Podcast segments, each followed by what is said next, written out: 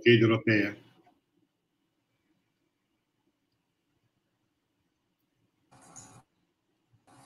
Boa noite a todos. Estamos de volta com mais uma é, live da ABQ. Essa é a décima primeira live. E é uma honra para nós. A Academia Brasileira da Qualidade cada dia se consolida mais. E nesse tempo de pandemia encontramos esse caminho para estar compartilhando com todos vocês é, as nossas nossos conhecimentos, nossa vivência da qualidade, buscando atrair todos para a questão mais importante que nós temos, que é o, a cultura da qualidade na nossa vida em todos nós. É, a live de hoje é competitividade e gestão, novas tendências do Brasil. Espero que esteja, seja um momento de reflexão sobre o futuro, na busca de o que vamos fazer agora. Vai, Kleber. Ok, bacana. Olá, pessoal, boa noite. Eu sou o Kleber Nóbrega. Estou aqui ao lado né, dos nossos visitantes convidados hoje e a Doroteia também vamos fazer a moderação. A nossa live de hoje ela está intitulada Competitividade e Gestão novas tendências e o Brasil. E nós temos hoje uma novidade: o nosso presidente Eduardo Guaranha está do outro lado. Ele está hoje na condição de debatedor, por toda a sua vivência no assunto competitividade. Nós temos também a Tatiana Ribeiro, diretora executiva do Movimento Brasil Competitivo, MBC, e o Ronald Daucha, presidente executivo da FNQ, a Fundação Nacional da qualidade. Eu sou o Kleber Nóbrega Acadêmico, juntamente com Doroteia, vamos fazer a moderação aqui desse nosso evento. Eu vou começar, então, apresentando os nossos debatedores, e logo em seguida a apresentação de cada um deles, eles já vão fazendo as suas considerações iniciais. Antes, porém, deixa eu convidar você que está assistindo a nossa live pela primeira vez para fazer sua assinatura no canal do YouTube da Academia Brasileira da Qualidade, se possível, é, ativando o sininho para que sempre que a gente entre fazendo uma nova transmissão, você receba, você seja notificado automaticamente. É uma grande alegria estarmos hoje aqui e eu vou então apresentar o nosso primeiro debatedor, Eduardo Guaranha, engenheiro mecânico e mestre em administração pela URGS, com atuação na área de petróleo e petroquímica. O Guarani tem especialização em qualidade total no Japão, é membro sênior da American Society of Quality, juiz do PNQ, o Prêmio Nacional da Qualidade, até 2012, membro do Conselho Diretor do Programa Gaúcho de Qualidade e Produtividade, autor do livro Desmistificando o Aprendizado Organizacional, publicado pela Quality Mark, e, atualmente, é o diretor-presidente da Academia Brasileira da Qualidade. Eu passo a palavra, então, para o Guaranha, que vai usar, vai fazer uso de um slide. Você quer começar já com o slide, Guaranha, ou primeiro vai falando? Eu primeiro vou agradecer a, aos colegas aqui, né? Ok. Todos aqueles, a Doroteia, o Dalcha, a Ti Kleber, a Tatiana, e também muito aos nossos ouvintes que têm nos prestigiado nessas lives, é, são para eles que nós fazemos essa conversa. Então, sempre priorizando as suas questões, as suas dúvidas. E para mim é uma felicidade e um desafio muito grande. A Doroteia está do outro lado, ela trocou comigo hoje. Normalmente eu faço a moderação com ela, né? Mas estamos aí, desafio para isso mesmo. Kleber, faz favor, pode colocar esse slide que eu preparei? Sim. É, muito bem. Eu, eu fiz um, uma síntese para mim ocupar esses cinco minutos bem. E, e, a meu juízo, eu entendo que uma organização competitiva, uma organização de sucesso, ela tem que constantemente estar olhando para pelo menos cinco pontos. Evidentemente, podem ter outros, mas com certeza esses são relevantes.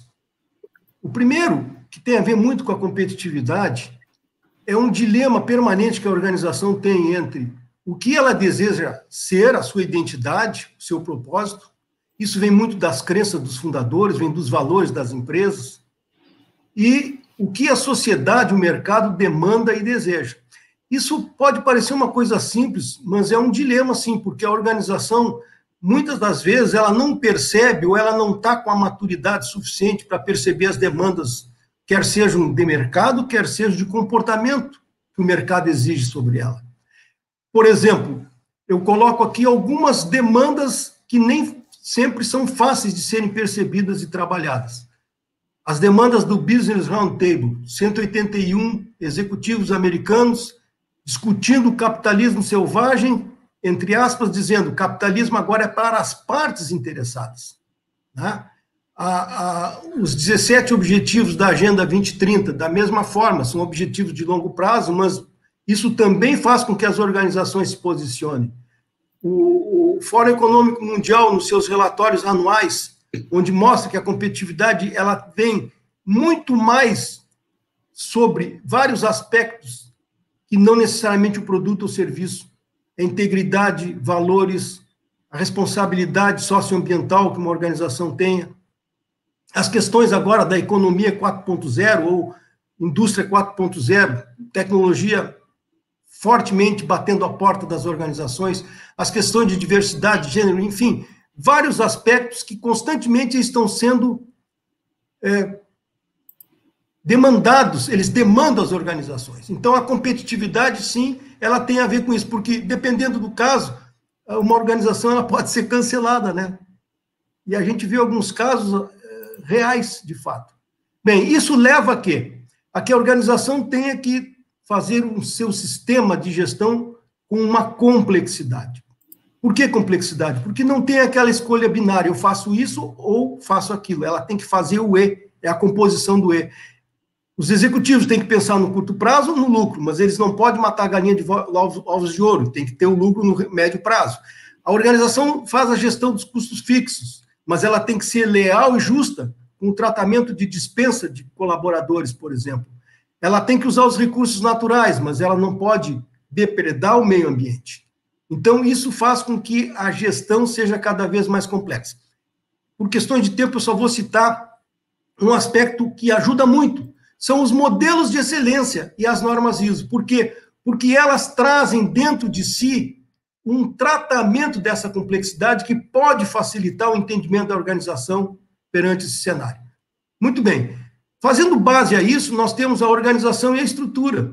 Aí nós vemos, por exemplo, organizações que elas usam uma estrutura ágil para fazer frente às inovações, né? É, elas têm que ser fora da estrutura organizacional, tem as questões dos processos, mas isso tudo é uma base para essa gestão da complexidade. E como se não bastasse, todo esse cenário precisa de lideranças preparadas. O que, que são preparadas? São lideranças que entendam o contexto da organização no ecossistema onde ela atua. Não é uma pessoa, é um conjunto de pessoas. Cada um representa a organização. O comportamento de cada um reflete o comportamento da organização. Isso não é uma coisa fácil de trabalhar constantemente no dia a dia. E, por fim, o conhecimento e as tecnologias para e passo a essas evoluções. E aqui eu gosto muito de um conceito, e aí ele tem a ver com a organização e com o nosso país, que é a gestão da escada do conhecimento, do Humberto Mariotti. E ele coloca que o resultado sempre é uma decorrência, e normalmente, logo fazendo parte desses resultados, nós temos as técnicas, que são instrumentos operacionais de orientação à execução. Acima dela, existem os métodos, que são instrumentos conceituais, e mais acima ainda, as concepções, as filosofias, as ideias, e que essa escada, ela precisa ser constantemente transitada nos diversos níveis das organizações e também da sociedade. Então, aqui eu coloco o ponto que eu vejo como mais crítico para o futuro das organizações do Brasil. De novo, nós vamos cair na deficiência de formação educacional. Por que educação? porque a educação ela é o que é, facilita, o que habilita a construir essa escada em cada um dos seus degraus e com a consistência necessária. E aí nós temos o seguinte: a gente sabe que não tem inovação sem educação. As pessoas não conseguem conceber coisas fora do seu alcance. As questões do benchmarking são importantíssimas, mas os benchmarks, na verdade, elas dizem respeito a quê? Aos métodos, aos, às técnicas.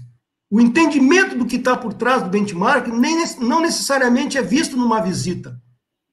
Enfim, eu queria então sumarizar colocando dois aspectos que eu vejo que devem ser de atenção permanente. Primeiro, a preparação permanentemente das lideranças.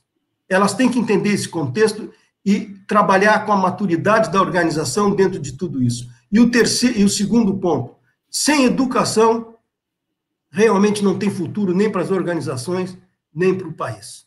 É, muito obrigado. Ok, obrigado, Guaranha um especialista em competitividade.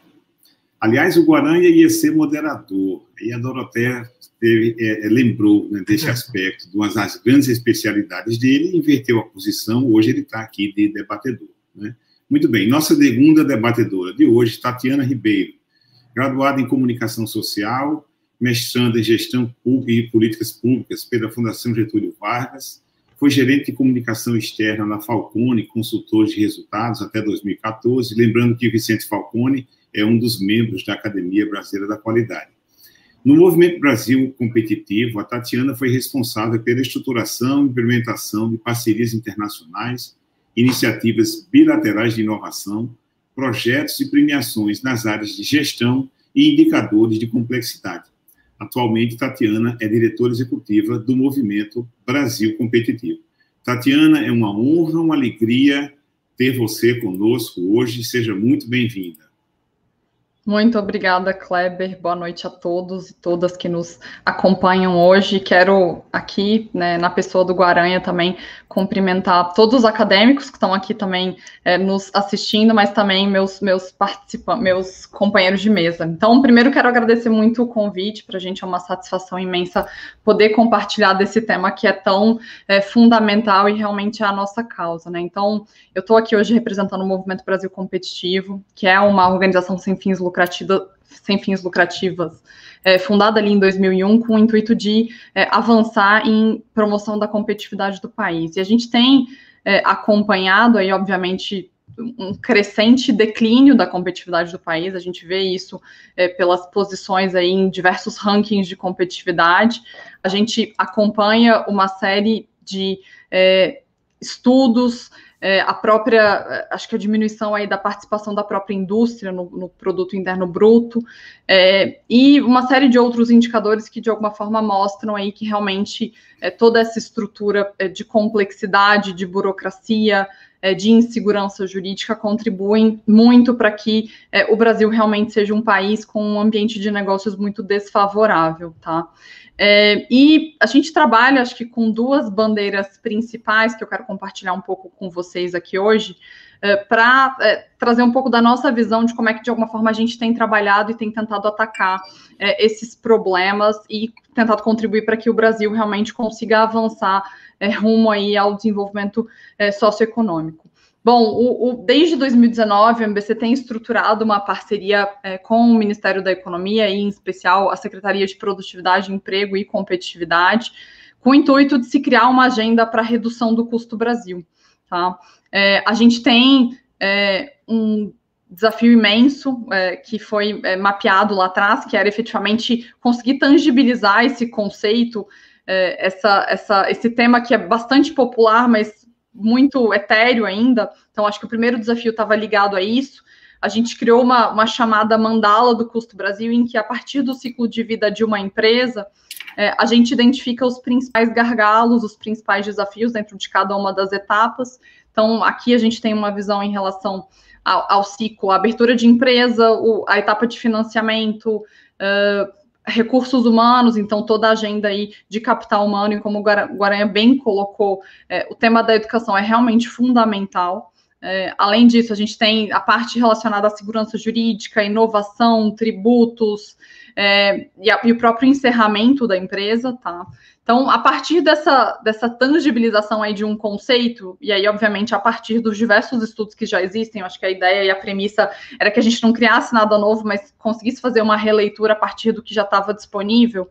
é, a gente tinha um desafio ainda maior, que era efetivamente entender e conseguir quantificar o peso disso sobre a produção nacional, tá? Então, é, a partir de cada um desses indicadores que foram mapeados, é, a gente fez aí um trabalho de estimativa é, desse custo e a gente chegou a um valor de um trilhão e meio de reais ao ano, tá? O que representava, na época, esse estudo foi lançado em 2019, 22% do produto interno bruto do Brasil. Então, é, olhando isso, e aí a gente definiu como meta lá atrás é, as condições médias da OCDE, né? Então, para que a gente pudesse efetivamente alçar essas condições, a gente tem um gap bastante elevado, né? E tem coisas é, que são muito, muito importantes, como o tema da educação, que por acaso também não é um acaso, a gente sabe, né? É o maior gargalo é, dentre todos esses que a gente colocou, tá? Ele representa cerca de 300 bilhões ao ano é, em relação à perda de produtividade para o setor empresarial como um todo, é, muito relacionado a deficiências de formação, é, e que a gente sabe que é, é um tema e uma agenda de longo prazo e que realmente a gente não pode é, deixar para trás ou parar de investir e avançar. É, acho que além disso, assim, queria trazer para vocês uma visão é, dentro é, desses 12 capítulos, a gente tem cinco deles que representam quase 70% desse custo. Tá? Então, o primeiro, como eu comentei, está relacionado à educação, o segundo, a relação a crédito, então, acesso a financiamento no Brasil, além do crédito ser muito caro, é, existe realmente uma dificuldade muito grande de acessar isso. Tem um segundo ponto, o terceiro ponto está relacionado à deficiência de infraestrutura, tá? Então o Brasil realmente é, ainda precisa avançar bastante. Acho que a gente tem feito movimentos importantes é, com é, ampliação aí de ferrovias, outros modais e tentando efetivamente balancear para que a gente possa reduzir o custo logístico do país. É, em segurança jurídica, então o Brasil realmente é um país, a gente enxerga isso e acompanha, acho que muito é, todos os dias, o desafio que está relacionado a, a, ter segurança de contratos, a realmente é, garantir aos investidores externos que as condições que de alguma forma estão sendo contratadas naquele momento vão ser mantidas ao longo de todo o contrato. Acho que esse é um ponto muito importante para a atração de investimento internacional. É, e por último, está relacionado também à agenda tributária, tá? Então, muito disso, e não só falando efetivamente da carga, mas está muito relacionado a todo a complexidade que é o nosso sistema tributário, né? Então, é, quando a gente olha hoje é, os indicadores, né, o, o, o tempo médio para que uma empresa é, faça todo o processo relacionado ao pagamento de impostos no Brasil hoje gira em torno de 1.500 horas por ano. Tá? A média da OCDE gira em torno de 200. Então, realmente é um gargalo gigantesco. A gente tem, as empresas acabam tendo estruturas imensas para efetivamente garantir é, a, a, conformidade daquele processo, e entendendo que a gente tem hoje regras diferentes para municípios, é, que são mais de 5 mil, então, é, efetivamente, empresas de serviço têm que estar atualizadas com regras de 5 mil municípios diferentes. Então, realmente é um processo que exige muito, né? Então, a gente está falando também em relação à economia informal hoje no país, que é muito grande, tá? Eu acho que esse é outro ponto também que vale destacar e também acaba sendo um gargalo é, bastante forte. E a gente tem, de alguma forma, tentado é, olhar esta agenda como a agenda do passado, né? Então, isso é, a gente precisa efetivamente conseguir avançar para equalizar as condições de competitividade e o Brasil, de novo, poder ascender aí e ter uma participação global muito mais expressiva, inclusive tendo condições de competir com países como China, é, todos os asiáticos aí que de alguma forma tiveram avanços bastante importantes aí nas últimas décadas. É, e a gente tem também olhado, é, como eu comentei, essa agenda de custo Brasil, ela acaba sendo agenda, agenda de, de trás, né, olhar para o retrovisor. É, a gente também olha para frente, a gente entende que a agenda de transformação digital é o futuro. Então, é, o digital realmente tem sido fundamental é, uma ferramenta aí fundamental é, para o avanço da produtividade das empresas, né? Então, é, e de novo, é, acho que a gente viveu aí nesse último ano uma aceleração desse processo de forma nunca antes imaginada. Então, estamos todos aqui das nossas casas. É, falando com vocês que também estão possivelmente em casa ou, ou se, se, locomovendo, acho que a gente está é, realmente muito hiperconectado e a gente precisa de novo conseguir aproveitar toda essa visão e de novo, assim, a gente, de alguma forma, a, a, derrubamos as fronteiras, né? A gente pode agora é, comprar um serviço de qualquer outro lugar do mundo, esse acesso está cada vez mais fluido, mais próximo. Então, como é que de alguma forma a gente é, olha todo esse contexto e tenta realmente utilizar isso como um diferencial competitivo para que o Brasil possa, de novo, é, se posicionar e efetivamente poder avançar. Então, eu queria é, tomar esse, essa breve introdução, muito mais para trazer para vocês é, uma visão de quais são é, agendas prioritárias e como é que a gente tem é, atuado e se posicionado para tentar contribuir aí com é, o avanço da competitividade do país. E, de novo, agradeço muito aí o convite, estou muito feliz em estar com vocês hoje. Obrigada. Muito bacana, muito bacana. Tatiana, seja bem-vinda. A gente vê que Tatiana não só é graduada em comunicação, como tem realmente um excelente desempenho em comunicação.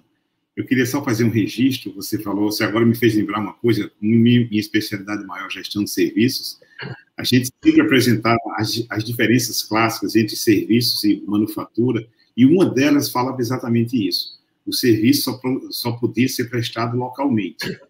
A, a, a, manufatura atingia o mundo inteiro. Isso realmente deixou de ser verdade. E agora, ainda mais com o remoto e a pandemia, isso se acelerou bastante. Seja bem-vinda, Tatiana, à Academia Brasileira da Qualidade.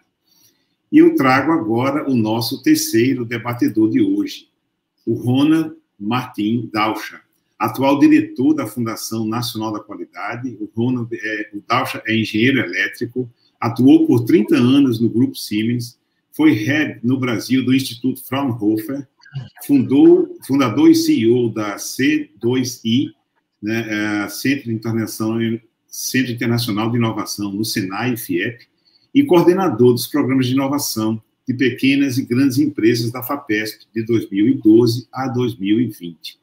Dalcho, seja bem-vindo, o espaço agora é seu. Eu vou fazer aquela troca aqui habilitar o seu, o seu monitor e você, com sua apresentação, é só colocar no modo de animação. Ok, bacana. Já estão me vendo aqui, a minha tela branca? Estamos sim. Então tá bom. Bom, queria agradecer, antes de mais nada, a Doroteia, ao Guaranha, ao Kleber, né, pela, pelo gentil convite para poder estar contribuindo com um tema tão importante, né, para o Brasil, não só em função da, da pandemia, mas em função do perfil do próprio Brasil, né, sua evolução, e também dar um olá para nossa colega Tatiana e um boa noite aí para todos os espectadores. Bom, eu falei um pouco de Brasil, né? Então a gente a gente sabe o que eu vou falar aqui, né? Os, os principais temas, né, que hoje afligem o Brasil, mesmo sem a pandemia, mas piorados pela pandemia, obviamente a, a queda da economia, né? A queda do, do emprego, as empresas com menos lucratividade, é, o próprio comprometimento né, do meio ambiente, né? É, tem uma temática nova também, a Tatiana falou da digitalização, né? É o que eu chamo de milícias digitais, são ações, vamos assim, focadas né, para influência ou até é, é, dificuldades né, é, nos, nas redes sociais e também o mau uso de dados, né? Então, só para vocês terem uma ideia, nos últimos dois anos, mais de 30% das empresas eh, tiveram algum incidente de violação. Ainda bem que temos a Lei Geral de Proteção de Dados entrando em agosto. Se não me engano, a, Wanda Scartesini, que é a principal representante desse movimento, está conosco aqui. E a temática da subalimentação, que realmente hoje até saiu uma, uma, uma pesquisa, um estudo que 59% dos brasileiros é, estão em algum tipo né, de insegurança alimentar leve até grave. Então, soluções para isso são é, a gestão, né, a inovação e o que eu chamo ações tecnológicas para a sociedade que eu vou mostrar para vocês. Então, rapidinho, é, como o Guaranha colocou, o, o, Kleber, eu sou da FNQ, sou diretor-presidente hoje. A FNQ existe há 30 anos, esse ano fazemos 30 anos né, de aniversário, e ao longo do tempo, a gente foi evoluindo, tiramos o F de fundação, que era Fundação Prêmio Nacional, e hoje, né, desde 2005, nos, né, nos focamos em gestão, com um modelo chamado MEG, eu vou entrar em detalhe logo na sequência, mas a principal, vamos dizer assim, é, tarefa né, do MEG é transformar empresas que estão num ritmo tradicional né, de, de crescimento, de processos, para empresas exponenciais, que estão constantemente aprendendo até né, se adaptando às tendências e não dormindo no ponto, né, é, para não acontecer com várias empresas que nas últimas décadas simplesmente morreram. Então, o, o MEG, para entrar um pouco mais em detalhe, ele é formado por sete fundamentos. Então, é, primeiro deles, você tem que pensar de uma forma sistêmica a empresa. O Guaranha já comentou, tem que ter um compromisso em todas as partes interessadas, fornecedor, colaboradores, clientes. Tem que ser adaptável, né? Tem que ter adaptabilidade, como eu comentei. Orientação para o processo, né? Tudo tem que ser bem desenhado. Uma liderança é super importante, né? Importante é, o desenvolvimento sustentável, então, assim, se preocupar não só internamente, mas principalmente no entorno, onde a empresa age com o meio ambiente. E o oitavo fundamento, né, ou vamos dizer assim, o, o, sétimo fundamento, que é muito importante, é a geração de nota fiscal. Não adianta tudo isso, né, se isso não levar uma ou novas notas fiscais ou levar uma melhora das notas fiscais existentes. E em volta disso, obviamente, um aprendizado contínuo e inovação. Por isso que esse modelo, vamos assim, bastante detalhado, né, que envolve 117 processos em sete grupos de resultados, não é o caso de, de mostrar hoje, mas ele trabalha com o PDCA, né, que, que é o nosso coração, né, do aprendizado, com vários avaliados, né, cada um desses PDCA, desses, dessas etapas avaliadas quanto ao seu grau de maturidade, mas o principal, novamente, foco de hoje, né, é aprender. Então, se você não tem planejamento, execução, etc., mas não aprender e mudar para o próximo ciclo, não adianta nada. Inovação aberta, que eu falo aqui, é super importante. A empresa hoje, como várias têm sua inovação, seu P&D, normalmente trabalho com produtos que vão para o cliente de dentro para fora, que é um erro, porque também tem que as empresas têm que enxergar o cliente antes de desenvolver, ou seja, desenvolver para as dores dos clientes. É, tem que ter uma interação com as universidades, Instituto de Pesquisa, ICT, startups, é, tem que incorporar startups, ou seja, comprar startups, se forem startups interessantes, tem que fazer um spin-out, vender startups, são departamentos que não interessam mais à sua empresa. Então, isso que a gente chama de inovação aberta, não inovar só internamente, né? Obviamente, tem do outro lado investidores que se interessam não só para a tua empresa, mas para startups. E muito importante, muitos esquecem disso, é inovação horizontal, que é inovação a partir dos colaboradores com ideias. Também não vou entrar nisso hoje, mas muitas empresas esquecem que isso é, um, é uma fonte valiosíssima. E, por último, eu queria é, comentar que, para desses, dessas dores que eu comentei, existe né, uma tendência, uma ação hoje que se chama Sociedade 5.0, não é mais Indústria 4.0, porque a Indústria 4.0 tem essa evolução conhecida de vocês, né? de, um, de 1.0 a 4.0, que são tecnologias para produtividade. E poderia se imaginar que isso fosse crescer, mas na verdade não é, em função né, dessa automação, automatização, robotização, é, profissões estão desaparecendo de risco, de é, profissões repetitivas, ou que tem uma procura por padrões, você tem um grau de desemprego muito grande, e dizer que isso vai ser substituído por serviços é uma questão em aberto. Então, qual que é a evolução? É a sociedade 5.0, que são tecnologias a favor da sociedade, né? Que fazem com que essas pessoas que saem né, da economia possam retornar e, por que não, pessoas que estão hoje fora possam também é, voltar. Então, isso é mais ou menos o que eu queria fazer nessa abertura, passei um pouquinho, aí, conforme o interesse, eu vou, é, eu vou é, passando mais algumas informações. Obrigado, Kleber. Ok, ok, bacana, tal. Seja bem-vindo agora em sua apresentação. Eu passo agora a palavra à Doroteia, que vai conduzir aqui é, o debate.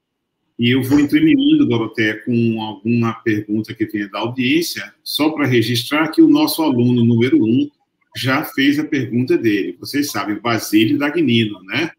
Já Opa. aqui a pergunta dele. Mas, Doroteia, você comanda. Tá ok. É, eu fui recomendada forte fazer papel de moderadora, de apresentadora. Vou ver se eu consigo. Mas eu vou puxar o fio da meada pelo início da apresentação do Guaranha, que é uma transformação que o mundo está passando absolutamente monumental. Então, ele citou a posicionamento da, da Econômico Mundial, mas não é só o Fórum Econômico Mundial. Acho que todo mundo, a partir desse momento da pandemia, está se perguntando que mundo é esse que vai vir pela frente? Né? Como é que a gente vai conseguir incluir nas nossas decisões uh, esses pontos que estão sendo destacados, que é o impacto sobre o ambiente, que é o impacto sobre as pessoas, que é o respeito aos direitos humanos, é, cultura, ética, está é, sendo uma quantidade de novos indicadores, todos absolutamente essenciais, que estão sendo colocados como desafio né, para as empresas, para o, o mundo e para nós mesmos, né, de como é que faz esse processo de transformação. Então, pegando esse ponto é, específico da apresentação do Guaranha, gostaria que ele contasse um pouquinho mais, né, se para enfrentar esses desafios, como é que fica a qualidade? Será que ela virou coisa do passado? Está contigo, Guaranha. Essa pergunta, a Doroté, é aquela pergunta que ó, o Dalcio já está rindo, né? Às vezes nós escutamos de pessoas da qualidade tradicional e dizem assim: é, qualidade já passou, agora é a inovação, agora é a tecnologia. E, e eu até outro dia me surpreendi quando eu passei a ler um pouco mais sobre esse contexto e eu tomei um pouco mais de conhecimento sobre algumas questões de investimento, por exemplo. E aí eu vi a carta do Larry Fink, que é CEO da BlackRock, um, o maior fundo de investimento do mundo, ele não tem nada mais, nada menos do que 7 trilhões de dólares para investir, fruto de previdência das velhinhas, entre aspas, lá de, dos Nova York, ou seja, e aí, onde que tem? Ele mandou uma carta, se vocês tiverem um pouco de tempo, procurem ver, ele mandou uma carta aberta a todos os CEOs das empresas, e ele teve apoio desse Business Roundtable, dos 181 executivos dessas maiores empresas americanas, que chegaram à conclusão seguinte: aquela conclusão que há, há 20 anos o pessoal da qualidade fala. As partes interessadas são o maior objetivo da organização, atender às suas expectativas. E aí todo mundo dizia: hum, isso é coisa da qualidade. Mas não é que ele escreveu isso? Que uma organização não é um objetivo único de dar lucro ao shareholder, como, aí eu vou dizer uma coisa que de repente a, a Doroteia vai me rebater, mas como dizem que o Milton Friedman escrevia, né? A organização existe para dar lucro, lucro para os acionistas. E, e no momento em que isso passa a ser aceito, de que as pessoas são importantes, o meio ambiente controle sobre o aquecimento global, sobre o uso dos resíduos, evidentemente sobre a, a comunidade e a sociedade, inclusive olhando, dizendo assim, organizações, vocês têm papéis que são típicos de governo, mas se o governo não consegue fazer, vocês têm que fazer. E aí eu, eu, eu cheguei a essa conclusão. A qualidade em si, o termo qualidade pode estar um pouco sumido, mas o grande conceito, que é olhar as partes interessadas como um atributo fundamental do processo de qualidade, eu vejo que agora tem grande chance de funcionar. Sabe por quê? Porque agora vai mexer no bolso. Agora tem a ver com investimento. E tem empresas no Brasil que tem um percentual já desse fundo de investimento do BlackRock. Uma delas que eu li outro dia é a Gerdau, por exemplo. Que bom, né? Então, é só para te resumir assim, eu vejo que a qualidade, talvez o termo em si, possa ficar um pouco desgastado. Mas o grande conceito, a qualidade são entregas, olhando as partes interessadas, e elas são tão relevantes quanto o cliente e o acionista, eu acho que nisso nos possibilita um grande futuro. E uma outra questão adicional a isso, que aí é a ISO que traz para nós. Eu, outro dia, assisti uma palestra do Nigel Croft, nosso colega da academia, e ele disse algo que para mim foi muito relevante. Ele está coordenando, eu até separei aqui, só para ficar, um, um, anexo SL das diretivas da ISO. que, que é esse anexo SL? É um anexo que padroniza a tecnologia de gestão da ISO. Então, por exemplo, esse anexo hoje, ele está aplicado no sistema de gestão da inovação, ele está no sistema de gestão para organizações educacionais, é para é, economia circular. O que, que eu quero dizer com isso? A ISO, que nasceu com foco na qualidade, ela ganhou tamanha relevância e competência em gestão que é, temas relevantes podem se valer dos conceitos técnicos de gestão da ISO. E isso é um favor enorme às organizações que podem encontrar naquele dilema que eu mencionei no slide inicial, um caminho que são os modelos de excelência que tratam disso e os processos da ISO que ajudam a ter uma gestão competente sobre temas relevantes. Não sei se respondeu, Doroteia, mas eu estou muito satisfeito com ah. os executivos que decidem enxergar as partes interessadas como relevantes. Não, perfeito. Eu não vou brigar com você de jeito nenhum, porque, pelo amor de Deus, a gente achar que a única finalidade da empresa é ter lucro, isso é passado. E hoje estamos com novos desafios. Então, essa primeira etapa aqui da nossa luta, eu vou fazer mais uma pergunta para a Tatiana e outra para o Danilo. Aí eu passo para você, Kleber, para fazer perguntas que estão vendo da, da nossa audiência. Bacana. Uh, Tatiana, eu acho o MBC, o trabalho do MBC é excepcional, né? E fiquei muito curiosa de as palavras que eu falei antes de fazer a pergunta para o Guaranha, como é que nesse momento você está agindo a grande, rápida, incerta mudança que todo mundo está passando. Quer dizer, até que ponto que isso aí está afetando a abordagem de vocês ou a metodologia de vocês? Só para destacar aqui um ou dois pontos, é, é, o trabalho é, é muito importante fazendo com o governo federal, mas eu acho que nós já estamos dando primeiros passos para ter um federalismo de fato nesse país. E esse primeiro passo foi dado pela decisão do Supremo de Saúde, Estados Unidos municípios. Então, nós estamos vendo essa efervescência de associações e de agitação. Ou seja, é um foco que vai aumentar o trabalho de vocês, sem dúvida nenhuma. E o segundo ponto que você destacou com realização, temos uma, uma, uma discussão enorme acontecendo do impacto que isso vai gerar sobre o área de trabalho. Vai aparecer trabalho em outras áreas? Sim, vai. Mas a educação, que é importante, vai ter que ter educação digital, senão já não tem uma educação tradicional é, pronta, funcionando. Além disso, tem que entrar com educação digital. Tá? E mais do que isso, qual é a alternativa? É trabalhar com uma, com uma renda básica é, mínima para toda a população, de tal maneira que os 36 milhões de pessoas que estão passando fome, isso foi citado aqui hoje, isso também é, é, pode ser tratado, ou seja, é uma ordem. Como é que o MBA lidando com isso?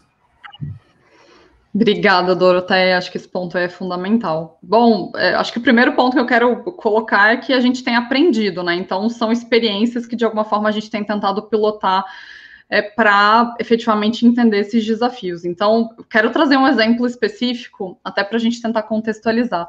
Do ponto de vista de agenda de custo Brasil, a gente sabe que um tema fundamental é a reforma tributária, é, é avançar na simplificação do nosso sistema tributário, que é insano hoje. Mas, ao mesmo tempo, por exemplo, acho que a gente tem uma discussão importante que é o avanço das tecnologias digitais. Como é que a gente tributa para além das, das fronteiras? Então, eu acho que a gente tem tentado olhar um pouco além é, e tentar já trazer um pouco desses inputs, dessa visão para a discussão que está acontecendo agora, porque de alguma forma, se a gente faz uma reforma tributária, avança em simplificar o processo e não olha para o futuro, a gente daqui a um, dois anos vai de alguma forma estar tá perdendo com isso e de novo ter que mudar. Então, acho que a gente tem tentado é, olhar um pouco o cenário e trazer inputs importantes, mas ao mesmo tempo. É, eu acho que tem temas que são realmente muito do passado e que a gente precisa conseguir se atualizar.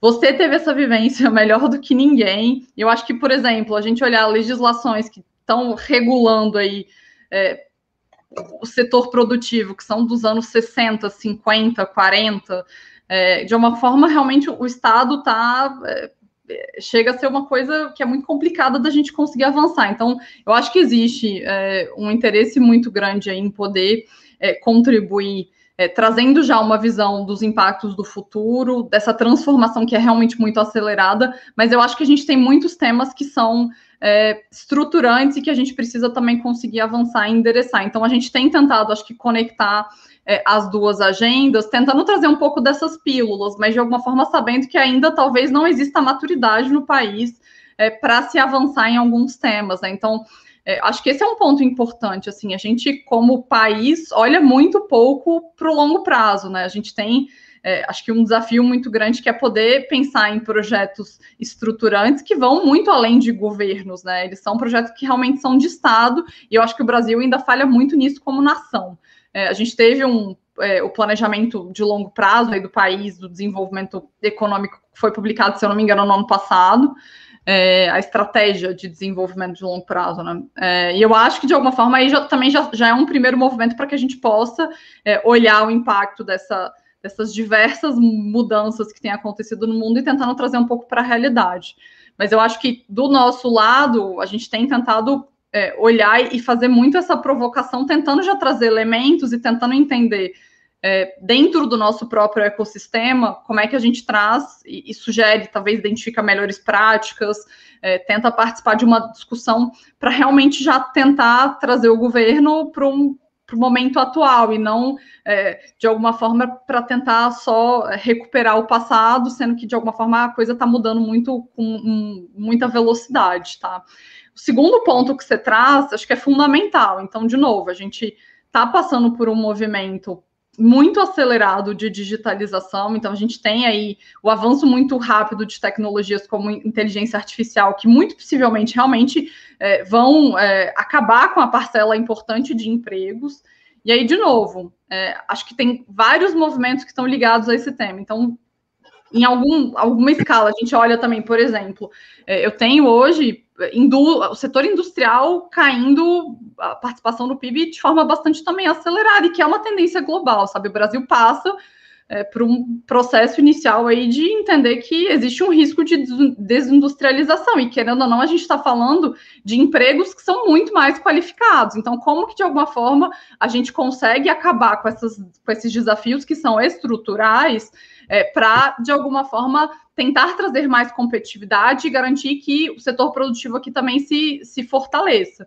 Mas a gente precisa olhar é, para o processo de educação e não só a educação de base, a gente entende, a gente tem defendido muito que o ensino técnico e profissionalizante ele pode ser uma forma muito interessante de avançar tanto com a agenda de requalificação da mão de obra, quanto também é, para avançar num incentivo, mudar a cultura no país, porque hoje existe realmente uma visão de que quem faz ensino técnico é que não consegue alçar e não chegar a uma faculdade. Então, isso não é verdade. Se a gente olha o mundo, países muito desenvolvidos têm uma participação expressiva aí do ensino médio no ensino técnico. Então, a gente quer lutar para mudar isso. E a gente entende que pode ser uma oportunidade interessante para a gente conseguir, de novo, é, acelerar tanto a requalificação de quem já está no mercado, quanto também é, poder ser um, um espaço importante é, para que a gente efetivamente também use isso como uma ferramenta para já levar é, mais produtividade também para o mercado.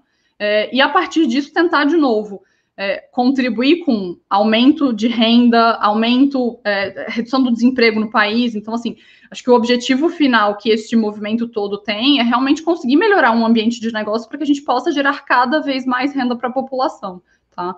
Então, isso é um pouco é, da visão aí que a gente tem sobre esses temas. Obrigada, Tatiana. Minha última pergunta, então, aqui, última inicial. Tá? Vai ser aí para o Dalcha. E Dalcha, gostei demais daquele seu gráfico que sai aquela turma, cai no buraco, sai levantando, vai lá para cima e vem um bando atrás. Quer dizer, eu estou imaginando, dentro dessa, dessa, dessa espinha dorsal que eu coloquei nas perguntas, que você já tem um pouco de ideia de que, que seria esse admirável momento novo, né? É, onde você pode tirar quem está no buraco e trazer gente de fora. Ou seja, o que você chamou de sociedade 5.0. Você pode dar um pouquinho, aprofundar um pouquinho o que, que é, o que, que seria essa sociedade 5.0? Não, legal tua pergunta. Que bom que você gostou da figurinha, foi eu que fiz. É, mas eu quis entender porque essa, esse tema da sociedade 5.0 já existe há um certo tempo. O Japão está na frente, né? Existem algumas iniciativas no Paraná, né? E até o Instituto Stella, né, que quem desenvolveu o Lattes também está envolvido em alguns projetos, mas o, qual que é a ideia? A ideia é usar uma série de tecnologias que a Tatiana já comentou, então vou tentar lembrar aqui, internet das coisas, computação em nuvem, inteligência artificial, IoT, né, já falei antes, vários, vários temas em função é, da melhoria da sociedade no seguinte sentido. Para citar alguns, alguns exemplos, depois eu vou citar um, um, mais concreto. Por exemplo, educação. Vários falaram aí, né? Os que comentam aqui também. É, não existe, né? Vamos dizer assim, evolução de um país, evolução das profissões etc., sem um projeto de educação no país. Eu sei muito bem que o, que o MBC atua nesse, nesse aspecto aí. Então, uma das, é, uma das soluções, projetos que a Sociedade 5.0 é, é, aborda é você é, desenvolver o que a gente chama de, é, que nem as UTIs móveis, né, centros de educação móveis profissionalizantes, que estão perto de comunidades carentes ou perto de setores demandantes de profissões específicas, e garantindo aí com uma série de tecnologias e apoios governamentais para que um, um, número grande de, de, de, de pessoas né, é, consigam receber educação básica e profissionalizante. Apenas para dar um exemplo nesse aspecto, o terceiro que eu vou entrar mais em detalhe, o outro, sem dúvida, eu comentei no início, esse, esses nossos indicadores muito ruins né, sobre o meio ambiente, né, e, e, sem dúvida com, uma, com essas tecnologias que existem, né, que permitiriam, né, um acompanhamento online, né, de uma forma bastante ampla e vasta, né, é, fala-se, vamos pensar só em drones, né, e, e, punições realmente severas, né, nós poderíamos estar controlando muito mais esse processo. Hoje até também eu li que a maior parte do desmatamento vem, né, da agropecuária. Então, assim, até não é tão difícil até você cercar os, os itens mais críticos. Agora, o, o, o, tema que eu quero colocar, o mais interessante, é da alimentação. Falei um pouco antes, mas é, um número assustador é 17% é, dos produtos é, fabricados no mundo vão para o lixo. 17%. Né? No Brasil, já que o tema hoje é Brasil, é, o, a pessoa média, né, o, o, cidadão no Brasil, em média, joga 40 quilos de alimentos no lixo, né, isso dá mais ou menos 8,7 milhões de toneladas, né, isso daria para alimentar exatamente os 13 milhões de pessoas que têm fome no Brasil. Tá?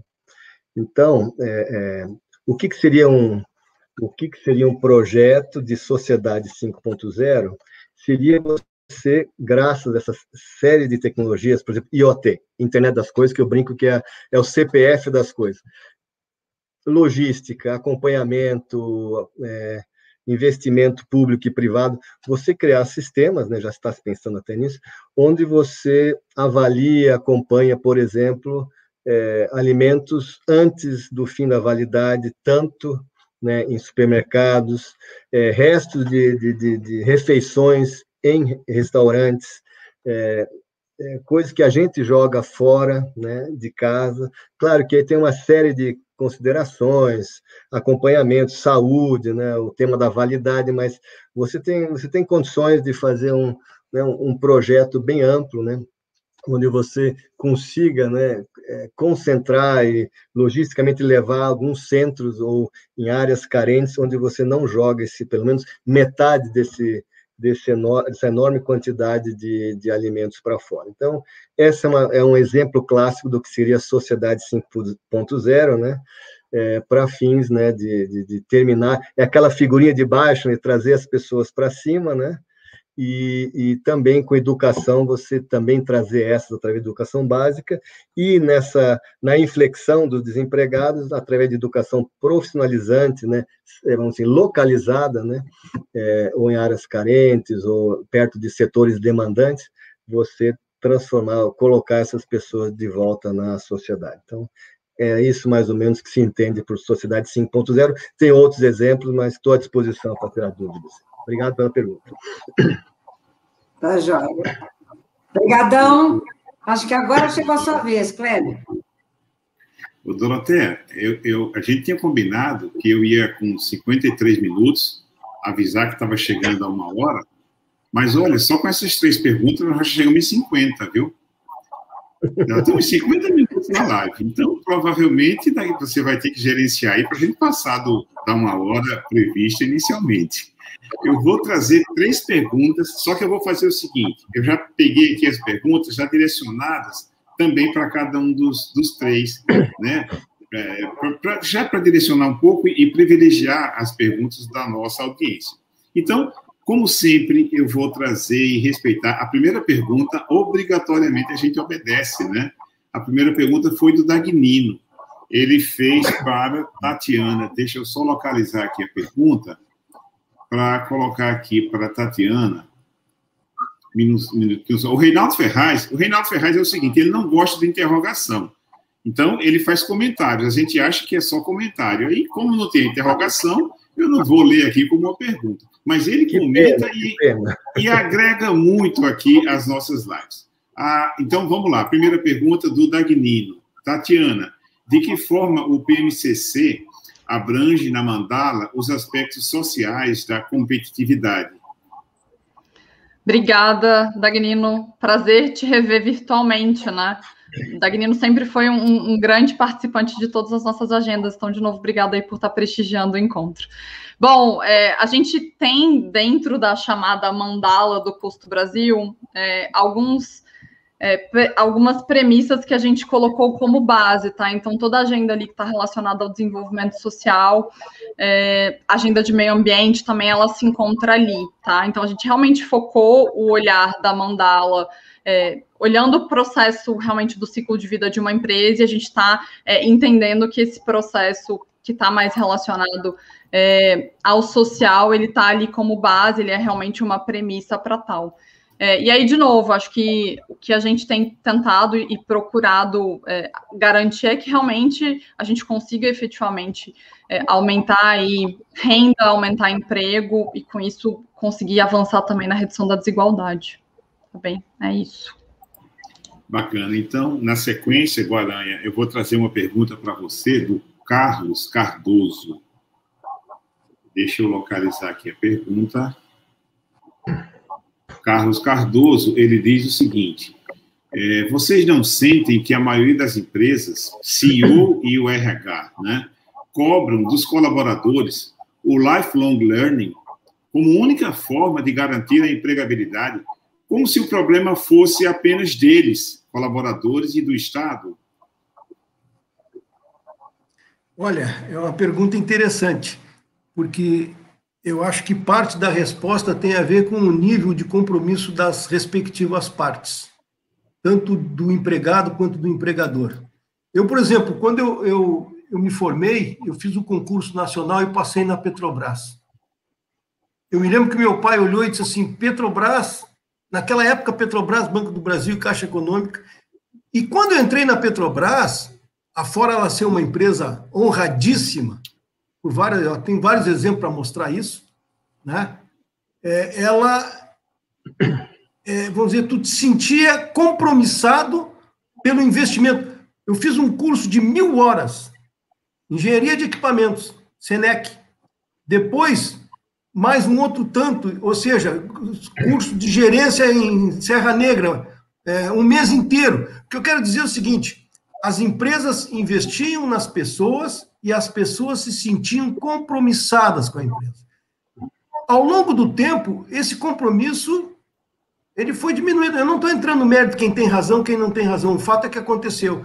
Tanto a juventude de hoje, ela quer resultados mais imediatos para sua carreira, quanto as empresas não querem o compromisso de longo prazo para não parecerem que estão furando um trato social, um contrato social no momento de crise, onde haja uma necessidade de redução de pessoas, e aí é dizer assim, pô, afinal de contas, então, vamos dizer, eu, eu acho que o que o Cardoso está dizendo é parte disso. É, eu, eu em, compensação, eu vejo assim, ó, quem tem que cuidar do teu desenvolvimento é tu mesmo. É, quem tem que saber se tu está evoluindo, está fazendo os cursos certos, está no, no processo correto. E a empresa, ela te ajuda, e se ela for uma empresa de bons princípios, ela vai compreender o quanto aquilo é benefício para ela. O mestrado meu de administração, eu fiz no PPGA da URGS, foi mestrado executivo, totalmente pago pela Copesul. Agradeço muito reconheço, mas eu também, nos trinta e tantos anos que eu trabalhei lá, eu tive um comportamento que eu me sentia, entre aspas, bem recebido e, ao mesmo tempo, me dedicava a fazer um trabalho. Então, eu acho que isso, eu não sei se é certo ou errado, o fato é que mudou. Culturalmente, as coisas estão diferentes. O que isso vai nos levar? Eu acho que tem um lado positivo, sim, que as pessoas elas elas correm mais o risco, elas experimentam mais, elas inovam. Hoje é normal uma pessoa com uh, 10 anos de formato ter três, quatro, no mínimo, uh, experiências diferentes de trabalho. Então, agora as empresas, enfim, é esse aspecto que nós estamos vendo, é, que eu citei na figurinha ali, o primeiro ponto. É uma demanda excessiva sobre elas. A empresa tem que ser justa, a empresa tem que ser íntegra, a empresa tem que atender os objetivos globais, ela tem que tratar o meio ambiente, é, ela, ou seja, isso, isso é justo. Só que as, a preparação das pessoas que conduzem a empresa, os líderes, isso não necessariamente acontece na velocidade. Eu sempre disse assim, ó, quando eu trabalhava na Copesul, eu era um, um, um gerente que promovia o desenvolvimento de gestão. E uma vez alguém me disse uma coisa que me chocou muito, disse assim, Guaranha, a empresa não está preparada para receber e absorver todas essas novidades que o modelo de excelência está trazendo na época. E a Copesul, em 97, ganhou o Prêmio Nacional da Qualidade. Primeira empresa de gestão brasileira que ganhou o Prêmio Nacional da Qualidade. Até então, as antigas que ganharam eram todas de origem multinacional. A Copesul e a Serasa e a VEG, naquela ocasião, foi indústria também. Então, ou, ou seja, eu acho que tem as duas coisas é, um pouco de descompromisso de ambas as partes e mudança da natureza como as coisas se processam também. Mas eu acho que é, o crescimento é uma obrigação primeiro do indivíduo ele saber se está se desenvolvendo ou não. Não sei se respondi, meu amigo Cardoso, que é assíduo também nas nossas lives. Espero que a resposta tenha sido boa para te continuar nos prestigiando. Bacana. Aí a terceira pergunta que eu trago, do Haroldo Ribeiro, para o Dalcha. O Haroldo diz, Dalcha, como o MEG pode gerar o mesmo glamour que tinha o PNQ, principalmente na década de 90? Então, o, o PNQ, na década de 90, ele era um prêmio, né? É, existia um modelo, né, um prêmio. Hoje nós, vamos assim, nos focamos no modelo de excelência em gestão, é, com foco antes né, da, da competição, né, da candidatura para fazer parte do Melhores em Gestão, que é o nome agora do PNQ, no processo de, como mostrei nos primeiros slides lá, de transformação né, é, da empresa. Então, assim, as empresas que estão interessadas né, em realmente dar um salto, né, como eu mostrei lá, de um, de um processo mais tradicional, de um, de um de um mecanismo mais tradicional para um mecanismo mais é, adaptável, flexível, né? A gente oferece então uma série de ferramentas, desde uma capacitação, depois a gente, a gente oferece um autodiagnóstico né, assistido, ou seja, a gente junto com colaboradores da empresa para que esse know-how é, seja inserido, né, absorvido pelos colaboradores para os anos seguintes. A gente faz uma avaliação conjunta naqueles fundamentos que eu, que eu mostrei, e conforme o grau de maturidade né, que a gente mostra para ele nos, nos diversos fundamentos e subitens, a gente é, sugere né, um processo de aprendizado e melhoria, onde nós também, vamos dizer assim, a gente é, pode ajudar nessa mentoria, né, ou indicar outras consultorias. Então, o processo hoje principal é esse, e em paralelo, sim, nós temos o prêmio Melhores em Gestão anualmente, que muitas dessas empresas que passaram pela gente, né, se candidatam, ou até empresas que querem né, passar pela gente ou querem fazer um projeto, um trabalho, eles se candidatam antes para ver no primeiro ano qual que é, é, vamos dizer assim, a colocação. O, que é talvez interessante nessa questão do prêmio Melhores em Gestão é que as candidatas, ao longo do, dos anos, têm é, conseguido né, é, um aumento no nível da maturidade. O que vocês devem saber, o, o MEG ele tem uma pontuação de mil, né? É, dificilmente uma empresa assim, não vou ser dificilmente, mas passa de 800, etc., porque é, é, é, um, é um processo de avaliação em detalhes, então nem todas as empresas têm todos os processos é, implementados com PDCA, mas a gente teve uma, uma, né, uma evolução aí de, de uma percentagem né, de 60% para 70%, indo para 70 e poucos por cento. Então, no próprio modelo de gestão que leva depois ao prêmio, existe sim, um, um crescimento que a gente vem percebendo nas empresas é, é, que vai evoluindo. Então, realmente, o, o PNQ existe ainda hoje, né, o, é, o, é o nosso prêmio de melhor em gestão, mas nós temos nós estamos muito calcados antes, né, em paralelo com a fase de preparação dessas empresas, né, é, ou para participar ou para se tornarem cada vez mais competitivas no mercado, que é o, vamos assim, o tema do nosso webinar hoje. Obrigado pela pergunta. É, Doroteia, só por uma questão de ordem, a gente completou agora a, a primeira hora já, né? E aí, como você está é, é, é, fazendo as honras da casa, a, a gente vai questão do tempo, a gente vai extrapolar um pouquinho. É, eu acho que, de qualquer maneira, que queiramos extrapolar um pouquinho, sim, é, mas nós estamos falando de qualidade, é bom a gente né, tentar, pelo menos, ficar dentro do tempo previsto. É, nós teríamos agora uma, uma, uma é, palavras finais de cada um dos três, é, eu acho que o tema é extremamente importante, não se esgota nessa live. Acho que nós vamos passar ainda, já tivemos 2020 para parar e pensar, e vamos ter 2021 para continuar parados e pensando, né? E estar tá prontos para essa grande, é, esse enfrentamento desse grande desafio que tem.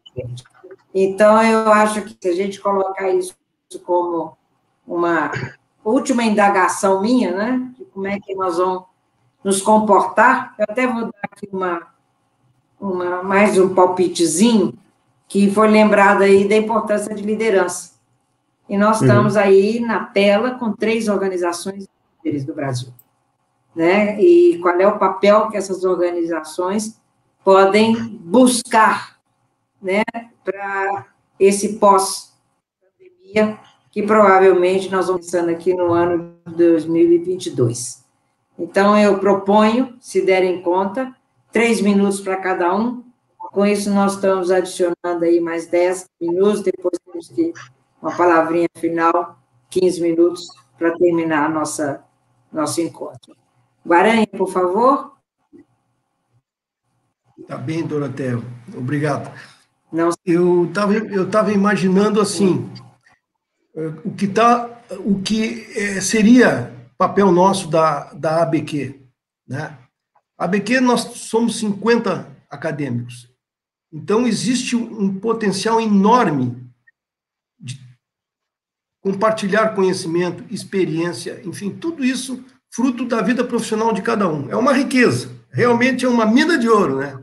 Então, o meu primeiro papel, e eu tenho tentado fazer isso já na primeira gestão, é entender o que cada acadêmico gosta e pode disponibilizar. Isso é um trabalho interno, mas é relevante, a meu ver.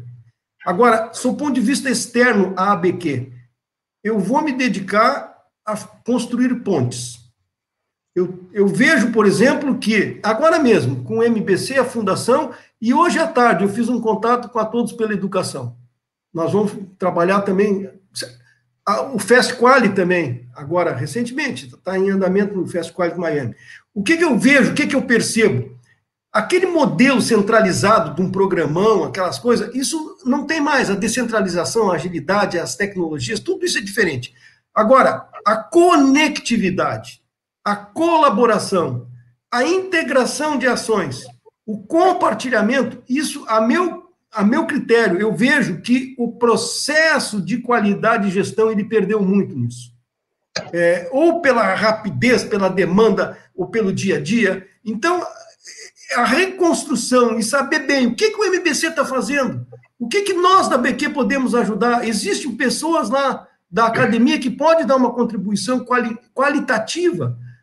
A Fundação Nacional da Qualidade, a gente se aproximou um pouco disso, né, Dalcha? A mesma coisa com Todos pela Educação, eu estou falando alguns exemplos assim, e eu acho que isso está no nosso alcance fazer, e quem sabe daqui um ano, dois ou três, a gente tenha uma massa crítica mais consistente para fazer um movimento mais ordenado sobre essas coisas. Então, é isso que eu vejo e que eu me proponho a fazer. Excelente. Tatiana, sua vez. Obrigada. Bom, vou, vou, ecoar aqui o que o Guaranha trouxe. Eu acho que a visão é exatamente essa. De novo, acho que mais do que nunca a gente precisa de uma sociedade civil extremamente fortalecida. É, acho que a gente precisa realmente se organizar, é, tentar trabalhar cada vez mais em conjunto, até para ter mais sinergia, gastar menos recurso e, obviamente, ter muito mais impacto em todas as ações que a gente tem trabalhado.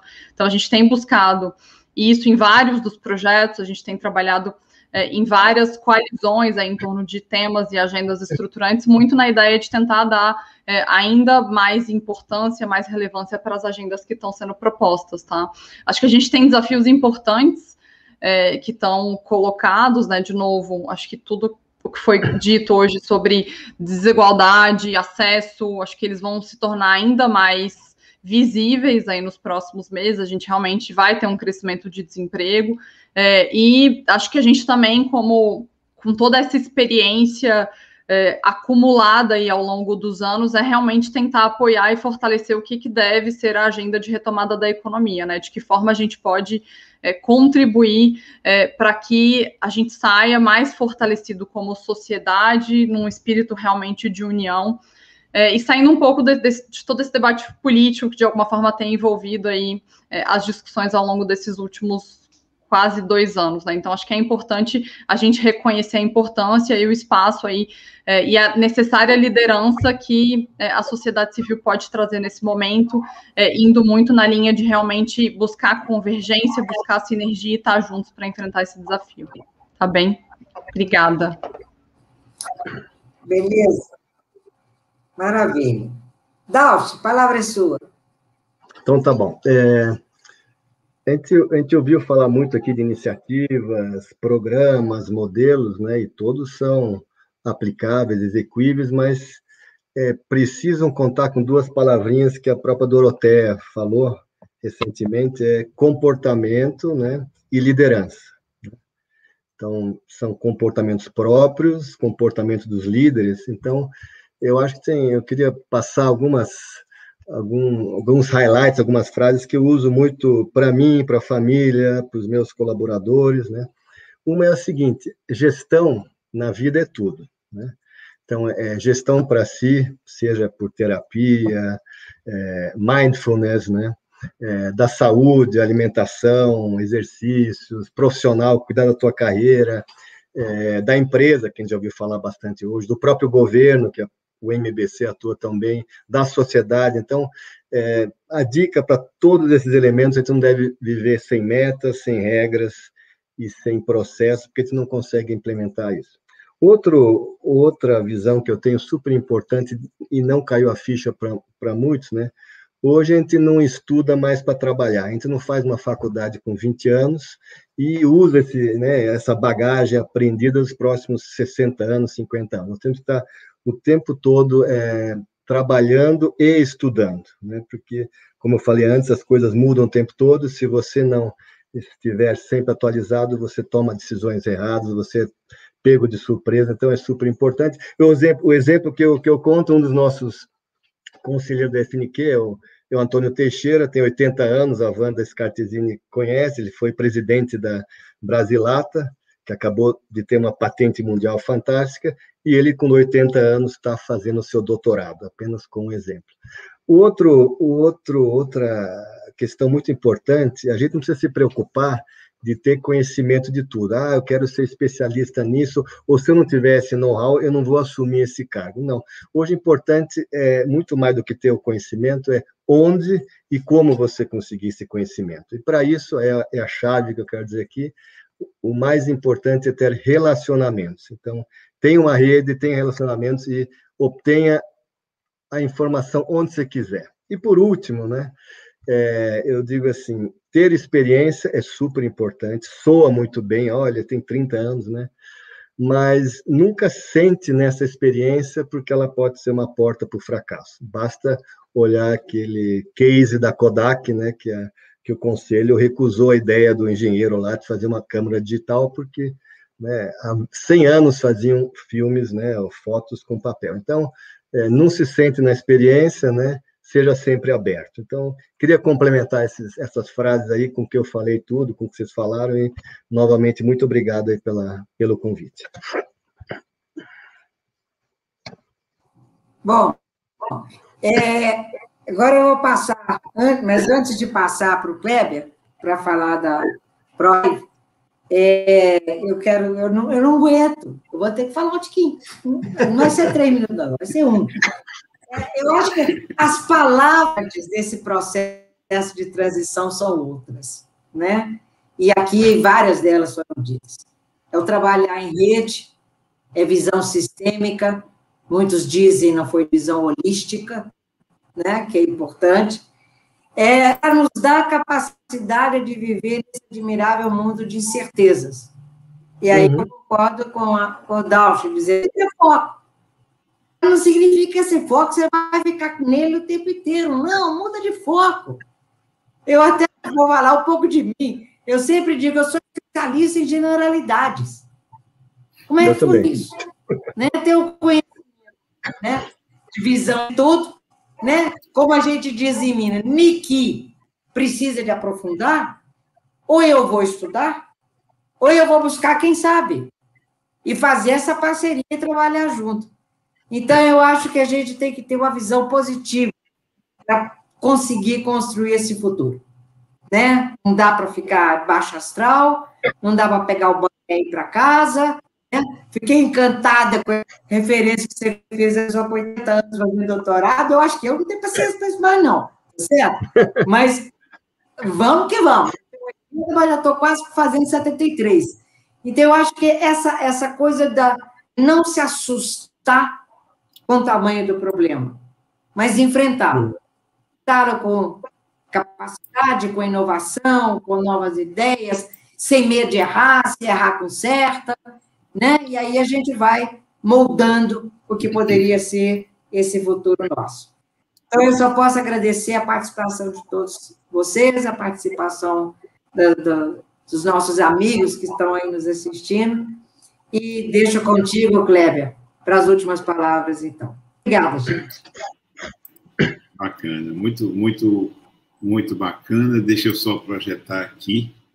Ah, uma, uma, coisa interessante, o, o, o Dalcha, deixa eu só mudar aqui a tela, é o seguinte, olha, você conseguiu motivar hoje uma pessoa a fazer o doutorado, tá?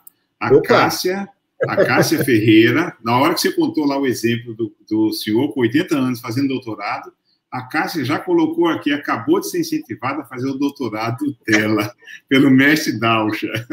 E posso botar ela em contato com o Teixeira, se ela quiser.